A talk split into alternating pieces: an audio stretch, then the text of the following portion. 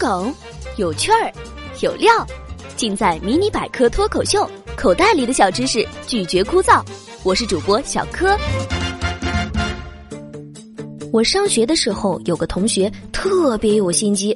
有一次，我下课和他吵架，吵得特别厉害，他就和我说：“你信不信，小柯？我让你上课天天站着。”我说：“哎，你咋那么厉害呢？我就不信了，你能让我站着？”然后上课了，你猜他怎么着？他就冲着我笑，说：“哎呀，小柯你真逗。”我什么都没干，老师可能怀疑我是用腹语给我同学讲的段子。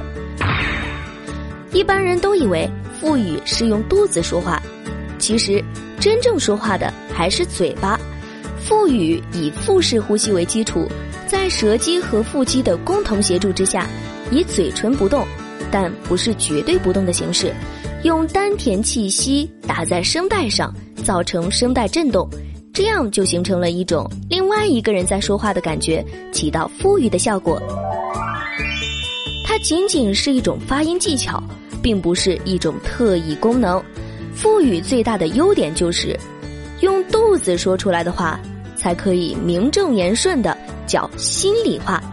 其实我们每个人都或多或少的不自觉的在讲腹语，例如唱歌时，我们要利用腹部运气、口腔共振发声；再例如，我们在说悄悄话时，因为怕被别人听到，就只用声带发音，尽量减小口腔共振。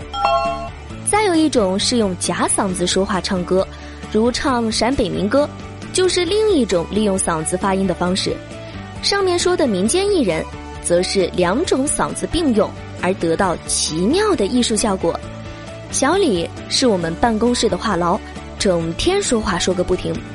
突然一天来到办公室后不说话了，我们都很好奇，问他为什么不说话了。他说：“我不能张嘴说话，我要练腹语。”结果他肚子就咕咕咕的叫了起来。几乎所有人都能在嘴唇没有明显动作的情况下。发出 a e i o u 这些元音，在同样的情况下，发出 b p m s v 这样的辅音，却不是一般人能够做到的。一个正常说话的人要把舌头放平，让声音从上面传出来，但腹语艺术家则反其道而行之，他的舌头要高高的拱起来。让声音斜着从鼻腔传出去。好了，今天的节目就到这里。喜欢节目的小伙伴别忘了点赞留言哟。其实啊，小柯我确实会腹语，就是在饿了的时候